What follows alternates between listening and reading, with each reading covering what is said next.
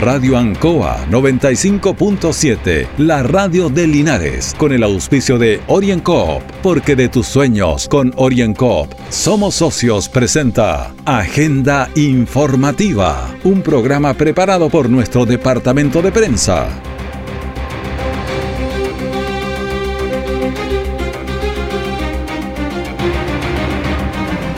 Comenzamos esta emisión de Agenda Informativa miércoles 17 de marzo en Radio Ancoa 95.7 y en todas nuestras plataformas digitales. Don Carlos Agurto en la coordinación.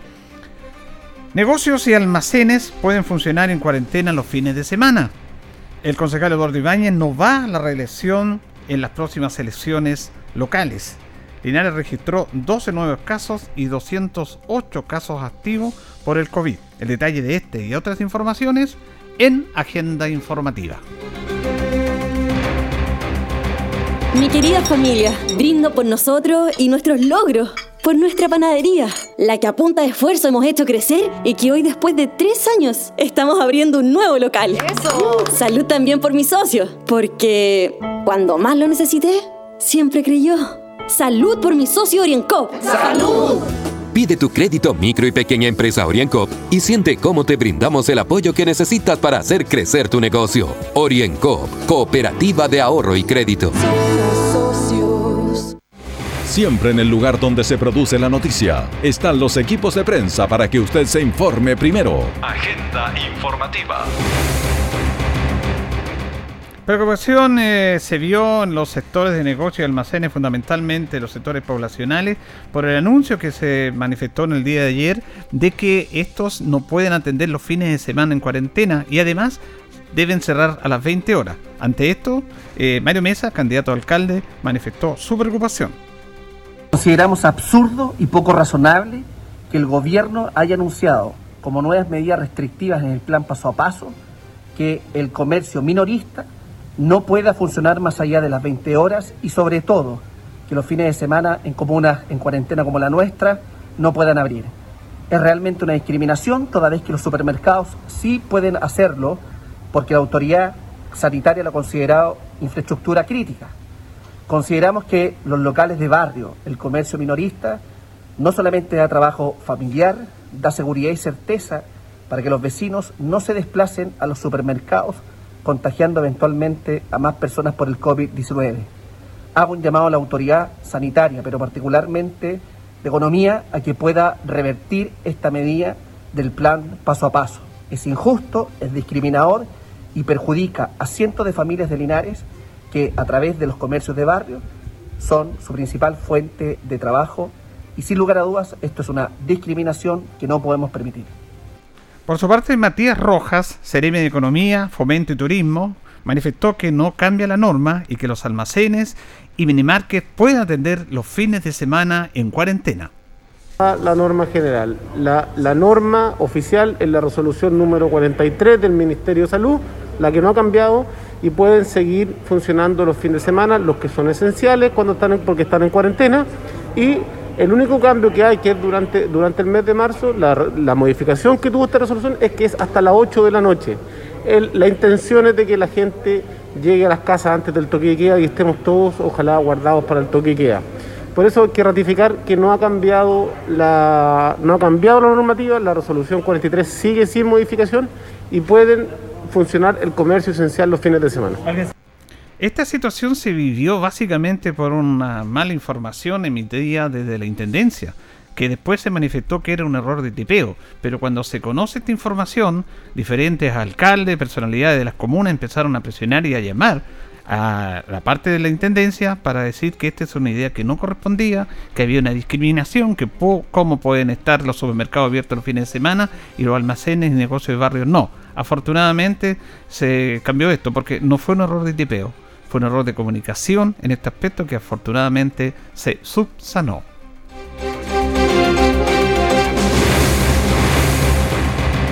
Orienco está presentando Agenda Informativa en Ancoa, la radio de Linares.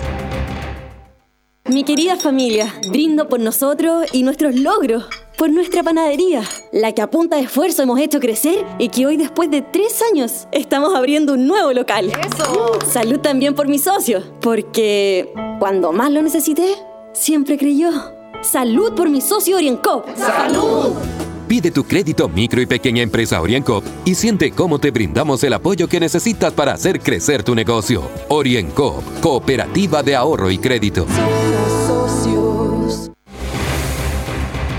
Nuestra central de prensa está presentando Agenda Informativa en el 95.7 de Radio Ancoa.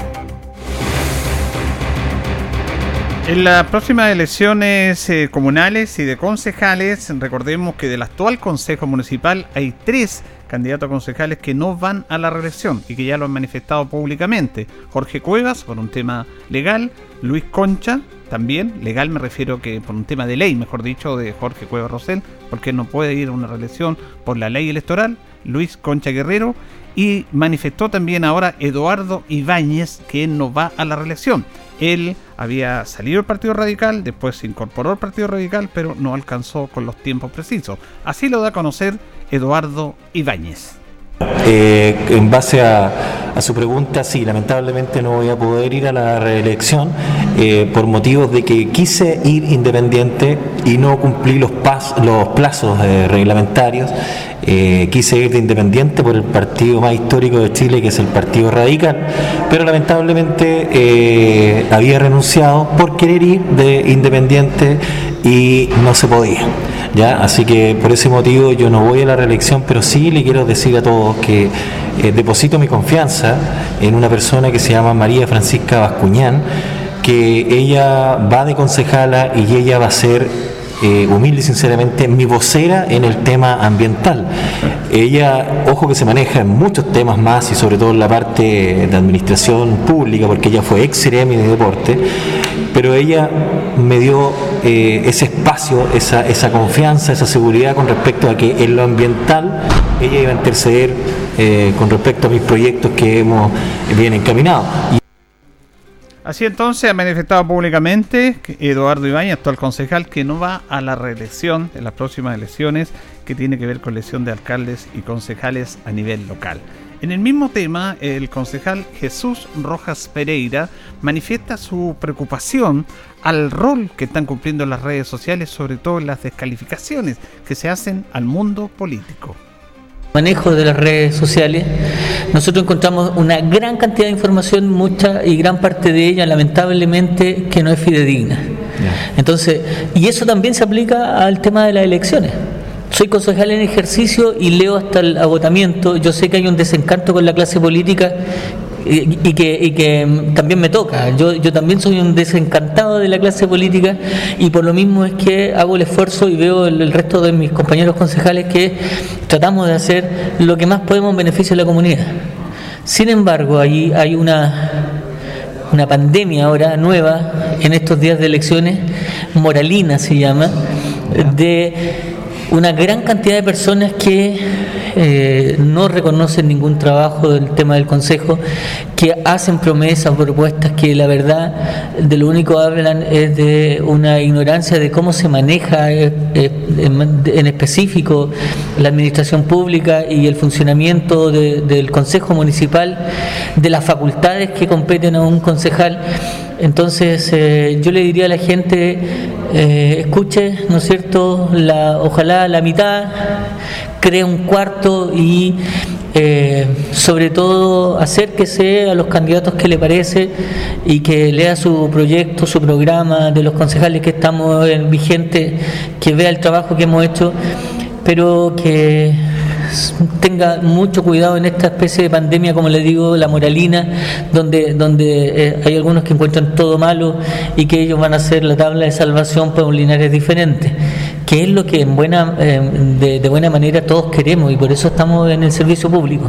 Entonces tener esa advertencia de que no todo lo que se dice eh, es fidedigno, no todo lo que se dice se dice con buena intención, constructivo, sino que muchas veces en el afán destructor. Yo lo digo a partir de lo que a mí me ha tocado. Me llamaron, no es que yo me denomine así el concejal fiscalizador, pero siempre me preocupé, siempre me preocupé de que fuera respecto de temas administrativos. Uno, estar bien fundamentado para poder hacer una crítica y una propuesta. Y en tercero, jamás en lo personal. Si usted me mira con el resto de los concejales y con el alcalde, hay una amistad, una cercanía, porque eh, finalmente somos un equipo. Uno puede disentir en algunas acciones, en algunas tomas de decisiones, pero, pero y en lo administrativo sí he discutido, pero como le digo, bien argumentado eh, y cuando no, al menos expresando qué es lo que yo hubiese hecho. Eh, así que mucho cuidado con esa moralina que lamentablemente una pandemia que hace tanto daño como, como el COVID. La moralina digital, así lo ha manifestado el concejal Jesús Rojas Pereira en relación a la serie de descalificaciones que sufre el mundo político eh, que está en ejercicio. Eh, ayer hubo consejo municipal que fue presidido por Luis Concha Guerrero, que es el concejal más votado. Recordemos que el alcalde Menemés está en campaña, pero él estuvo, sí, el alcalde, eh, como no como candidato, como concejal, estuvo presente en el consejo. Él, de acuerdo a la ley, puede estar en el consejo, puede votar, pero no puede presidir el consejo, que fue presidido ayer por Luis Concha Guerrero, quien se refiere justamente a este elemento. Le consultamos a Luis Concha Guerrero. Ayer presidió usted el consejo municipal uno de los últimos consejos como presidente, presidente suplente, no alcalde, presidente suplente del consejo. Sí, ¿y? no, bien, eh, aprobamos los recursos que se necesitaban para la multicancha de, del jueves 35, darle baño al campo. Y otras cosas, y viendo los informes de comisiones, tanto de salud, de deporte, cosas que se dan en el segundo consejo de cada mes. Sí, hubo modificaciones presupuestarias de apoyo también a este tema de la Junta de Vecinos con el tema de, la, de que tienen ahí. Eh, la, planta. de tratamiento de la Luina Red de Carballo, lo vio la Junta de Vecinos Ministro San Antonio creo, eh, la Junta de Vecinos de, de Embalsancoa también para ayudar a los vecinos que se les incendió la casa hace un poquito tiempo atrás. Y, no, y bueno, son, yo no yo no pongo la tabla, la tabla la pone el, el alcalde surrogante, así que yo presido solamente.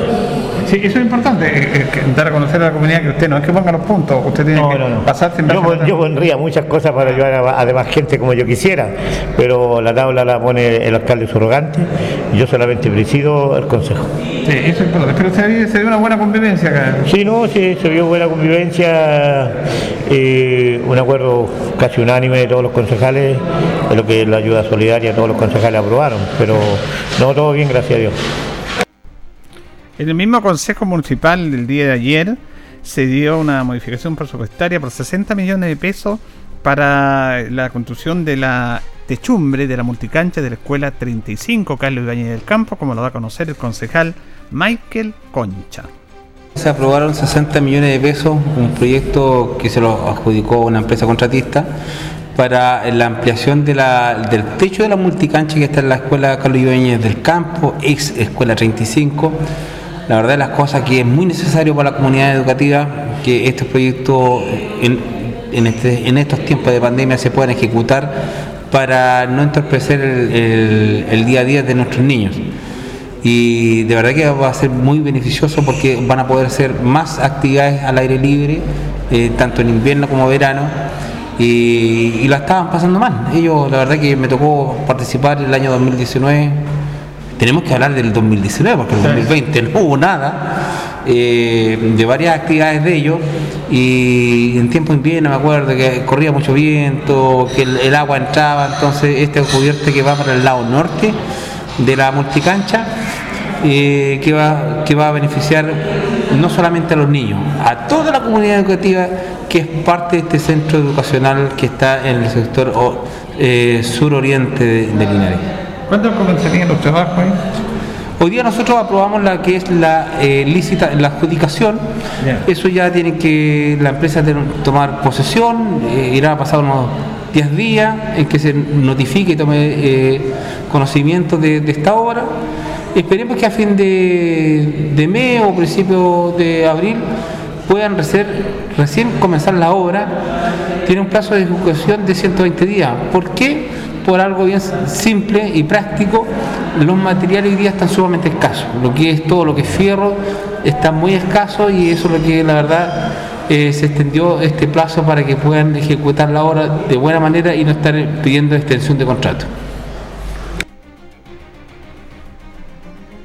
Bien, ahí teníamos entonces al concejal Michael Concha. Quería hacer un pequeño detalle de esto porque ayer explicaba en el consejo Eugenio Delgado, el director de la oficina de CEPLAC, que las empresas están complicándose en los materiales que están escasos y que han subido mucho, como por ejemplo el fierro, que la verdad es un elemento importante en la construcción de este techo que se va a hacer ahí, pero el fierro ha subido mucho, está más escaso, sube el valor y las propuestas en un principio que se dan suben los precios, suben los costos. Y eso complica un poco, pero afortunadamente este proyecto tan anhelado de este colegio ya va a ser realidad porque ya está licitado. Orienco está presentando Agenda Informativa en Ancoa, la radio de Linares.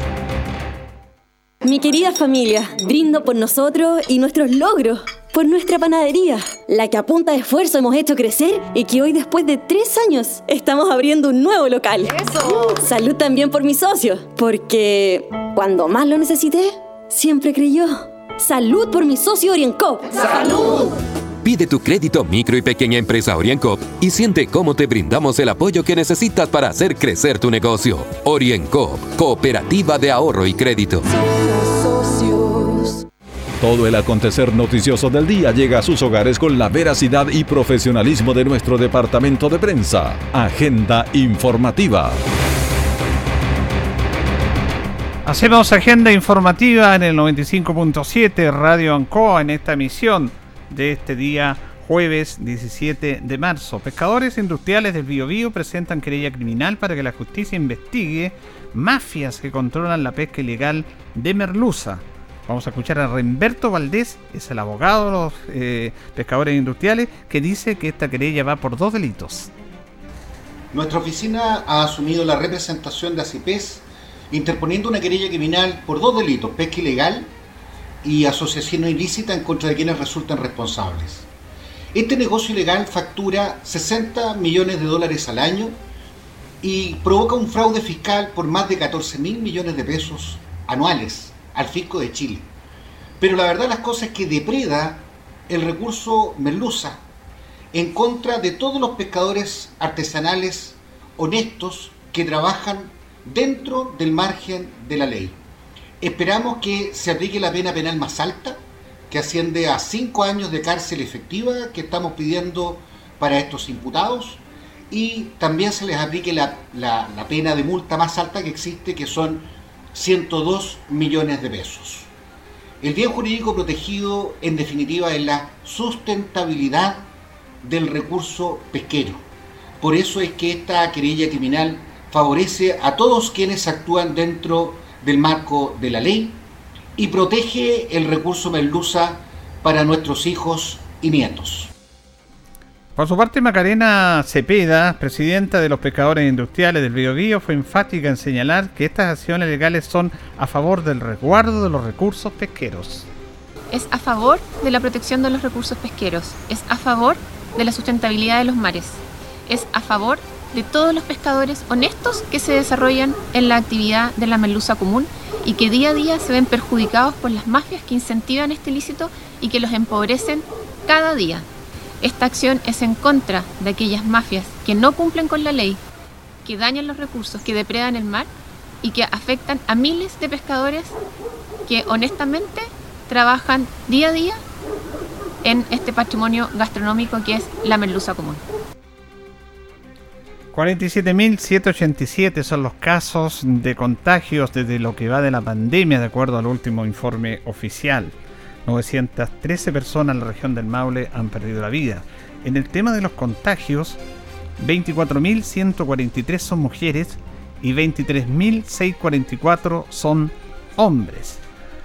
Los nuevos casos, 305, Curicó 94, Talca 62, Maule 30, San Clemente 20, Linares y San Javier 12, Longaví y Molina 10, Pino Constitución Cauquenes 7 y Parral 6. Los casos activos en nuestra región, Talca 544, Curicó 417, Linares 208, San Javier 111, Molina 90, Maule 85, San Clemente 73 Cauquenes 69, Parral 55, Longaví 44, Colbún 39 y Hierbas Buenas 37. Ante estos casos nuevos de contagio en nuestra comuna se refiere la directora comunal de salud Mirta Núñez.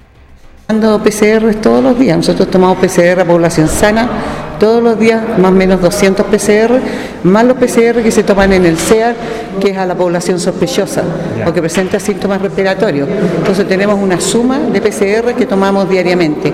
Por lo tanto, seguimos buscando casos. A nosotros nos interesa encontrar todos los casos para poder bloquear el virus.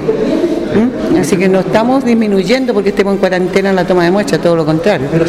Seguimos con el mismo número de toma de muestras en los lugares donde citamos a la población. Sí. Entonces, igual tranquilidad a la comunidad respecto al tema, que se asusta un poco que hay muchos casos, pero ustedes están trabajando en eso. Estamos trabajando fuertemente en eso y todavía no tenemos saturación de nuestro hospital tampoco. Así que estamos bien. Pero debemos cuidarnos, debemos cuidarnos cada vez más. Mientras más casos tengamos, más los debemos cuidar para no contagiar. ¿Y cómo el tema de la trazabilidad? Eso está muy buena, pero es mucho trabajo. Nosotros tenemos con los 200, casi 70 casos activos que tenemos, más los 600 casos de contacto estrecho, llamamos diariamente como a mil personas. Y eso es un gran trabajo. Entonces la gente dice que a mí no me han llamado. Claro, a veces no alcanzamos. Porque falta uno y se cae toda una línea de llamados. ¿Ah? Tenemos una gran cantidad de gente trabajando, pero a la vez también llevamos un año en esto. Entonces un año es mucho, mucho, muy intensivo para todos nuestros equipos. Nuestros equipos también están un poco agotados, lo cual se les agradece la dedicación y preocupación que ellos tienen para hacer este trabajo. Pero llevamos mucho tiempo en esto, sin repuesto. Ese es el menor detalle. Claro, sin repuesto, sí. Muy bien, muchas gracias. Gracias a ustedes. La directora comunal de salud Mirta Núñez hablando de los casos que hay acá en nuestra comuna y que hoy día bajaron considerablemente. Esperamos que siga así. El tema de la seguridad ciudadana, seguridad pública, es un tema eh, a nivel nacional y por supuesto en nuestra comuna. Y es preocupación de los candidatos a alcaldes de las próximas elecciones. Vamos a escuchar a Mario Mesa, candidato a alcalde de la reelección, que dice que el desafío en la comuna es la seguridad ciudadana. Es un tremendo desafío para los próximos cuatro años. Ya lo hicimos el primer periodo.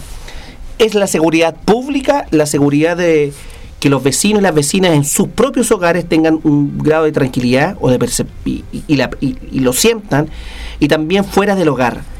¿Qué fue lo que hicimos en un año, desde que asumió Rodrigo Bills, director de Seguridad Pública, en febrero, el 15 de febrero del año 2020, a un año tenemos nuevas dependencias, Curmol con O'Higgins, tenemos un teléfono que funciona a las 24 horas del día, el 1480, tenemos más de 8 camionetas disponibles, más de 40 personas trabajando en los equipos comunales de seguridad pública y administramos más de 32 cámaras de seguridad.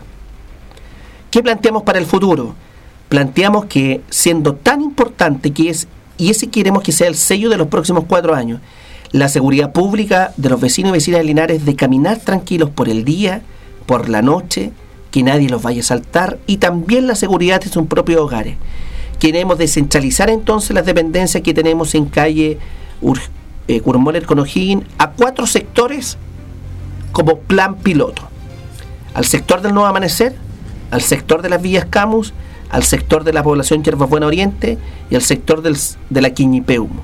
Queremos ahí tener una casa pintada en amarillo, con camioneta, con personal y con cámaras de seguridad en el mismo territorio de manera descentralizada y articulándose con la oficina central que está en la plaza. Ya lo hemos hecho con la Junta de Vecinos del Rosario, pregúntenle a la dirigente Gladys González, hay más de 12 cámaras funcionando en la Junta de Vecinos del Rosario eh, y es un tremendo trabajo y eso lo queremos extrapolar a estos cuatro sectores, Nuevo Amanecer, Villas Camus, Yerba Buena Oriente y el sector de la Quiñipeumo y continuar dotando de más camionetas al resto de la comunidad, de más funcionarios, de cámaras. Nosotros queremos plantear como desafío más de 100 cámaras de seguridad en el resto de la ciudad. Estamos cotizando inclusive un dron para el sector céntrico que nos permite ir abarcando, porque el elemento de, de sentirse seguro en las calles no tiene precio. Es lo que la gente valora es lo que la gente necesita. Sin lugar a dudas, Linares eh, es una ciudad tranquila si uno la compara entre la sexta, séptima y la octava región. Por lo tanto, ante los menores hechos de violencia o los pequeños hechos de, robos, la comunidad se asusta porque no estamos acostumbrados, no es parte de lo nuestro. Eh, a usted le pasó, por ejemplo, una desgracia, ¿hace cuántos años no le pasaba entonces? Debemos evitar a toda costa que eso ocurra. Y si carabineros y eh, investigaciones no tienen el personal, pudiendo hacerlo el municipio, ¿por qué no hacerlo? Y de los cuatro pilares que nosotros planteamos, desarrollo sustentable, inversión, salud, lejos, en estos próximos cuatro años, el pilar estratégico de la seguridad pública es lo que nos, nos va a motivar desde el año 2021 hasta el año 2024 inclusive. La seguridad pública ciudadana, un tema que llegó para, para quedarse y hay que trabajar en él. Llegamos al final de esta agenda informativa de este miércoles 17 de marzo a través de Radio Ancoa 95.7 y todas sus plataformas digitales. En la coordinación, don Carlos Agurto. Gracias por la atención dispensada y sigue en sintonía de Radio Ancoa.